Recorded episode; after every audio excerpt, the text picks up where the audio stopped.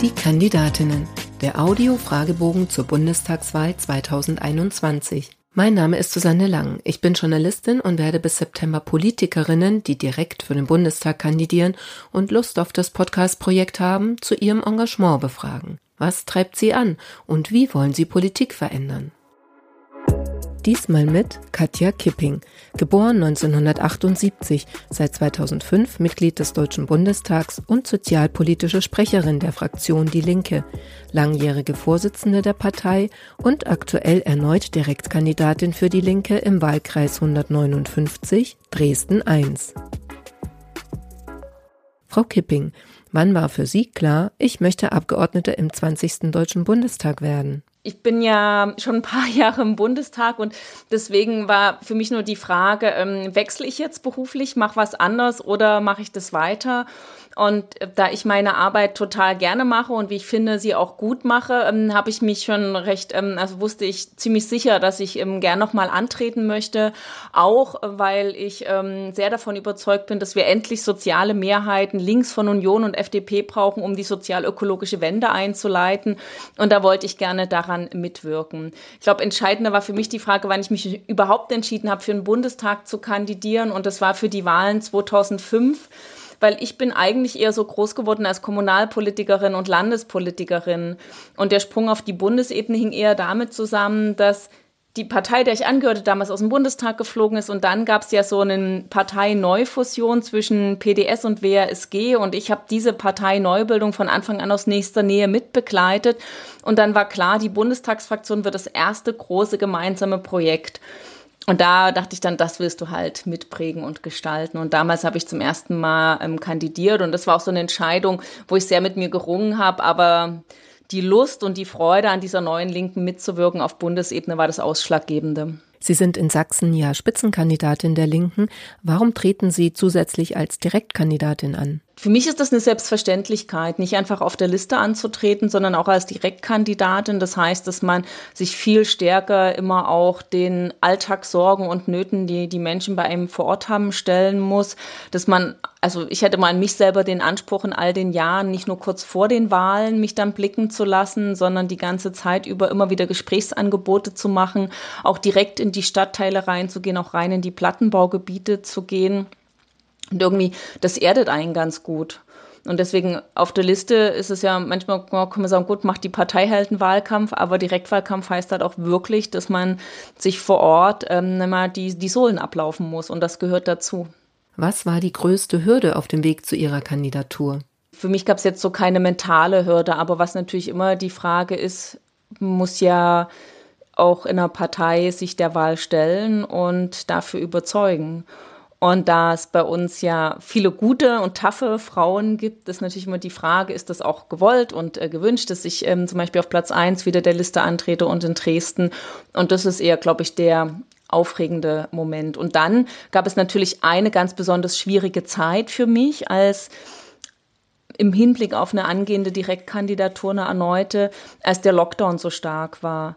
Und ich das Gefühl hatte, allen Leuten wird gerade gesagt, ihr müsst zu Hause bleiben. Und ich dachte, jetzt kannst du schlecht wieder per Plakaten und Flyern zum Gespräch einladen, auch wenn es unter freiem Himmel ist. Und zugleich hatte ich so ein Unbehagen, den öffentlichen Raum jetzt äh, nur Querdenkern in Dresden zu überlassen. Und da einen guten Weg zu finden, der einerseits irgendwie nicht alle Maßen, also nicht sozusagen die Vorsicht konterkariert und zugleich, aber sagt, Leute, ich bin weiterhin für euch da, ähm, ihr könnt mich ansprechen, da einen richtigen Weg zu finden. Das würde ich sagen, war das schwierigste und herausforderungsvollste in den letzten Monaten. Erklären Sie in drei Sätzen, was Sie als Bundestagsabgeordnete erreichen wollen. Also bisher war mein Schwerpunkt und meine Leidenschaft die Sozialpolitik. Und mein großes Ziel in der Sozialpolitik ist, dass alle garantiert frei von Armut leben können. Und dafür gibt es ein paar Konzepte, für die ich seit Jahren auch ein bisschen wie ein Maulwurf den Boden bereite, um dafür zu werben. Dazu gehört zum Beispiel die sanktionsfreie Mindestsicherung oder eine Kindergrundsicherung und in der Rente eine solidarische Mindestrente. Am Anfang hatte ich das Gefühl, da muss ich noch in meiner Partei die Leute überzeugen. Und ähm, dann habe ich gemerkt, dass immer mehr auch in der Gesellschaft, bei Sozialverbänden dafür sind. Die Grünen äh, haben viele Punkte davon aufgegriffen. Selbst in der SPD gibt es eine gewisse Bewegung dafür. Und dann würde ich sagen, und jetzt brauchen wir halt nur noch die entsprechenden sozialen Mehrheiten, um das umzusetzen. Und das wäre, ja, das ist das große Ziel. Wer glauben Sie, wird sie wählen und warum? Oh, das ist ganz unterschiedlich. Und die Leute haben, glaube ich, sehr, sehr unterschiedliche Vorstellungen. Das ist die Stärke, aber natürlich auch die besondere Herausforderung meiner Partei. Ich würde sagen, es gibt Parteien, die sind soziokulturell in der Wählerschaft, in der Mitgliedschaft sehr homogen. Ähm, in der Linken war es immer schon so, dass irgendwie der ostdeutsche Rentner und die ostdeutsche Rentnerin, äh, die eine bessere Regelung für DDR-geschiedene Frauen möchte, zusammen mit den Studierenden, der ähm, irgendwie in der Flüchtlingssolidarität aktiv ist, ähm, der Alleinerziehende, der der Klimaschutz wichtig ist und der Braunkohlekumpel, dass die zusammen aufeinandertreffen. Das ist manchmal echt eine Herausforderung, aber so ist es auch in der Wählerschaft und deswegen ist halt so die ein oder andere Kontroverse, die wir haben, spiegelt sich dann auch direkt ähm, in der Bevölkerung und in der Gesellschaft. Und ich habe ja in den letzten seitdem ich wieder nominiert worden bin, also seit März, besonders viele Gespräche unter freiem Himmel in Dresden geführt. Und mein Eindruck ist wirklich, die sind sehr, sehr unterschiedlich. Das geht davon, dass Leute bessere Radwege in Dresden wollen, bis dahin, dass Menschen Entspannungs- und Abrüstungspolitik wichtig ist, ähm, aber auch dahin, dass sie sagen, Mensch, ähm, ihr seid ja noch die Einzigen, die so ein Gespür haben für die Ostbiografien, bis dahin, dass Leute sagen, ja, ich brauche irgendwie eine Partei, die Soziales und Ökologisches zusammenbringt. Und das ist der ganz weite Bogen. Ihr bisher größter politischer Erfolg war? Ich tue mich echt schwer mit Superlativen. Aber in Dresden würde ich sagen, gehört für mich zu den großen Erfolgen, dass wir in Dresden auch durch meinen wirklich beharrlichen Einsatz zum einen ein Sozialticket durchsetzen konnten, was jetzt jedes Jahr rund 15.000 Menschen äh, nutzen und das hat jahrelange Arbeit erst in außerparlamentarischen Initiativen, dann mit Fachgesprächen, wo ich Experten aus anderen Städten rangeholt habe, um bei den Verkehrsbetrieben die Zweifler zu überzeugen und, und, und, und dass ich nach Dresden die Kulturloge geholt habe. Also das war so im Sinne der Wahlkreisarbeit, gehört für mich zu den größten Erfolgen, dass es in Dresden Sozialticket gibt und wir eine Kulturloge haben. Und auf Bundesebene war natürlich ein besonderer Moment, als all die kritische Expertisearbeit, die ich mit befördert habe, was Hartz-IV-Sanktionen mit den Menschen anrichten, als die ihren Niederschlag gefunden haben im Urteil des Bundesverfassungsgerichtes. Noch gibt es keine Mehrheiten im Bundestag für Sanktionsfreiheit, aber die Zahl derjenigen, die dafür ist, nimmt halt deutlich zu. Und wir haben auch Rückenwind bekommen durchs Bundesverfassungsgericht. Und deswegen würde ich sagen, der größte politische Erfolg steht noch aus, nämlich wenn das Hartz-IV-Sanktionssystem überwunden ist. Sie haben jetzt Dresden schon öfter angesprochen. Welche Ecken sollte man dort unbedingt einmal gesehen haben? Ganz, ganz unbedingt natürlich die Dresdner Elbwiesen. Ich würde sagen, das ist das Herzstück und das zeigt auch die Vielfalt von Dresden auf der ähm, alten, also Altstädter ähm, Seite. Da hast du halt so diese barocke Landschaft. Wenn du dann ähm, auf die Neustädter Seite schaust, ist eher die Neustadt mit der alternativen Gegend. Also das ist aus touristischer Sicht wichtig. Dann finde ich ja immer, Dresden hat eine sehr vielfältige Kultur. Also das reicht halt von der Scheune und ihrem Schaubudensommer über die Semperoper bis hin zum Kabarett wie Herkuleskeule, die ich alle nur nur empfehlen kann und die man gerade jetzt nach dem Corona-Schock auch nochmal besonders fördern sollte. Und dann Dresden sind aber nicht nur die Orte, die sich mal an Postkarten erinnern. Dresden, das sind halt auch Plattenbaugebiete wie Johannstadt oder wie Prolis. Meistens sind das die Gebiete, wo es mehr Betroffenheit von Armut gibt. Und auch ähm, ich bin da sehr oft. Das ist jetzt vielleicht nicht so ein touristisches Highlight, aber dort spielt sich halt ganz alltägliches Dresdner Leben ab. Was nervt Sie in Ihrem Wahlkreis am meisten? Ja, die ähm, natürlich Pegida-Demonstration, weil ich finde, das hat das Stadtklima total vergiftet. Wenn Sie noch einmal jemand danach fragt, wie Sie das Mandat mit dem Privatleben vereinbaren wollen, dann atme ich tief durch und nehme das zum Anlass, um für die Mission 50-50 zu werben, wo ich sage, ähm, die Frage ist ja nicht, ob einzelne Frauen ähm, ihren beruflichen Einsatz mit ähm, Familie vereinbaren können, sondern dass wir eine Gesellschaft brauchen, in der das eine Selbstverständlichkeit ist. Und da kann ich vielleicht mal kurz ausholen. Als ich Parteivorsitzende der Linken wurde, war meine Tochter gerade so sechs, sieben Monate alt. Wir hatten einen Stillrhythmus von fünf Stunden. Das war natürlich, naja, manchmal eine echte Herausforderung.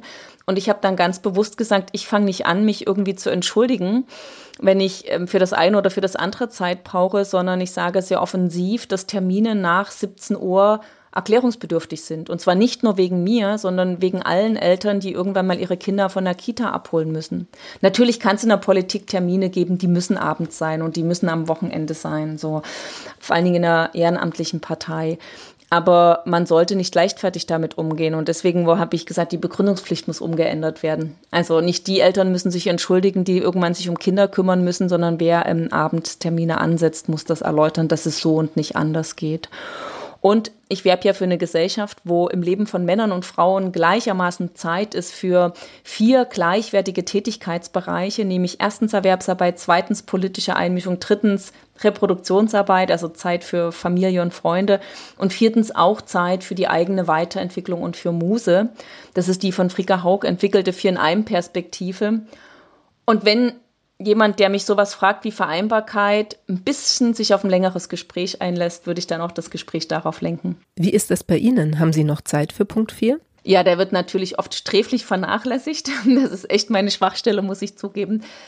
Aber wofür ich immer Zeit habe, ist zum Lesen, weil das merke ich auch. Ähm, das brauche ich einfach. Das braucht einfach sozusagen die Entspannung, die mit ähm, Lesen von spannenden Romanen oder interessanten Theoriebüchern einhergeht.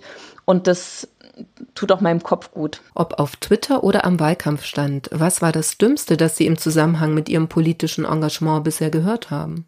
Also ich weiß nicht, ob es so ein was Dummes gab. Also was mich eher in Wahnsinn treibt, ist, wenn jemand auf mich zukommt, 20 Minuten nonstop redet und ein, andere, ein Thema nach dem anderen anschneidet und ich dann immer frage, okay, auf welche der sozusagen angerissenen Themen soll ich denn jetzt eigentlich antworten? Also für mich ist eher so ein methodisches Problem, wenn halt eine Baustelle nach der anderen aufgerissen wird und es gar nicht den Raum gibt, mal ein bisschen in der Ruhe das Thema durchzukauen. Jede Meinung können die mir sagen und damit kann ich leben und umgehen. Die müssen halt nur danach ertragen, dass ich auch meine Meinung sage. Das passiert Ihnen wahrscheinlich eher am Wahlkampfstand, oder?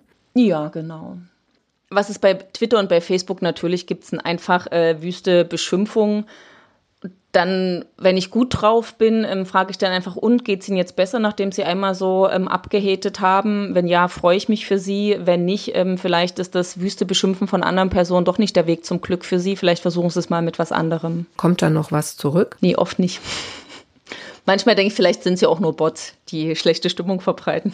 Welchen alten, weisen Mann schätzen Sie und warum? Ich habe ja sozialpolitisch mit vielen Männern zu tun. Mir fällt es total schwer, dann bei den konkreten Personen von denen als alte weiße Männer zu denken, aber Männer, mit denen ich natürlich ähm, gut und gerne zusammenarbeite in Sozialpolitik, gibt es viele, auch wenn ich sie nicht so bezeichnen würde, wie sie machen würden. Aber erst kürzlich war Ulrich Schneider, der Geschäftsführer von Paritäter in Dresden, und wir haben zusammen gemeinsam den, darüber gesprochen, wie man Kinderarmut den Kampf ansagen kann. Und das ist natürlich ein total toller, produktiver Austausch. Ähm, oder bei uns in der Partei ist immer äh, eine Freude, ähm, mit Gregor Gysi sich ähm, auszutauschen. Und deswegen würde ich sagen, es gibt ähm, auch viele, viele Männer, mit denen ich äh, gut und gerne und produktiv zusammenarbeite. Das schlimmste Buzzword in der Politik lautet für mich? Ich finde, glaube ich, am schlimmsten überhaupt, dass es diese krasse Wirkung von Buzzwörtern gibt. Also, dass einige Leute, wenn sie das hören, dann merkst du, dann geht's ab. So, und was mich zurzeit äh, zur Verzweiflung treibt, ist so diese ganze Debatte um Identitätspolitik. Und die Behauptung, Identitätspolitik sei ein Verrat an der Arbeiterinnenklasse. Weil immer wenn ich bei den Arbeitern bin, also zum Beispiel bei Streikenden, ähm, die für Lohngerechtigkeit sich einsetzen, da habe ich noch nie gehört, dass sich irgendjemand übers Gendersternchen oder über die Gleichstellung aufregt, sondern ich habe das Gefühl, es sind immer eigentlich so Feuilleton-Leser, ähm, Zeitleserinnen, die stellvertretend für die Arbeiterklasse behaupten würden, dass die Identitätspolitik im Verrat an der Arbeiterklasse ist. Und äh, das ist manchmal, finde ich, einfach echt nervig, weil es gar nicht der Realität entspricht. Also wie gesagt, ähm, ich bin ja vor allen Dingen sozialpolitisch aktiv, unterstütze oft Streikende in Sachsen bei höheren Löhnen. Und dort habe ich noch nie ähm, gehört, dass die sich aufregen, dass wir uns auch für Flüchtlingssolidarität einsetzen oder ähm, dass man halt gleichen Lohn für Frauen will. Das ist für die auch eine Selbstverständlichkeit. Es sind wieder eigentlich eher Akademiker, die die Arbeiterklasse vors Loch schieben, um ihre eigenen Ressentiments gegen Antidiskriminierungskämpfe äh, vorzutragen.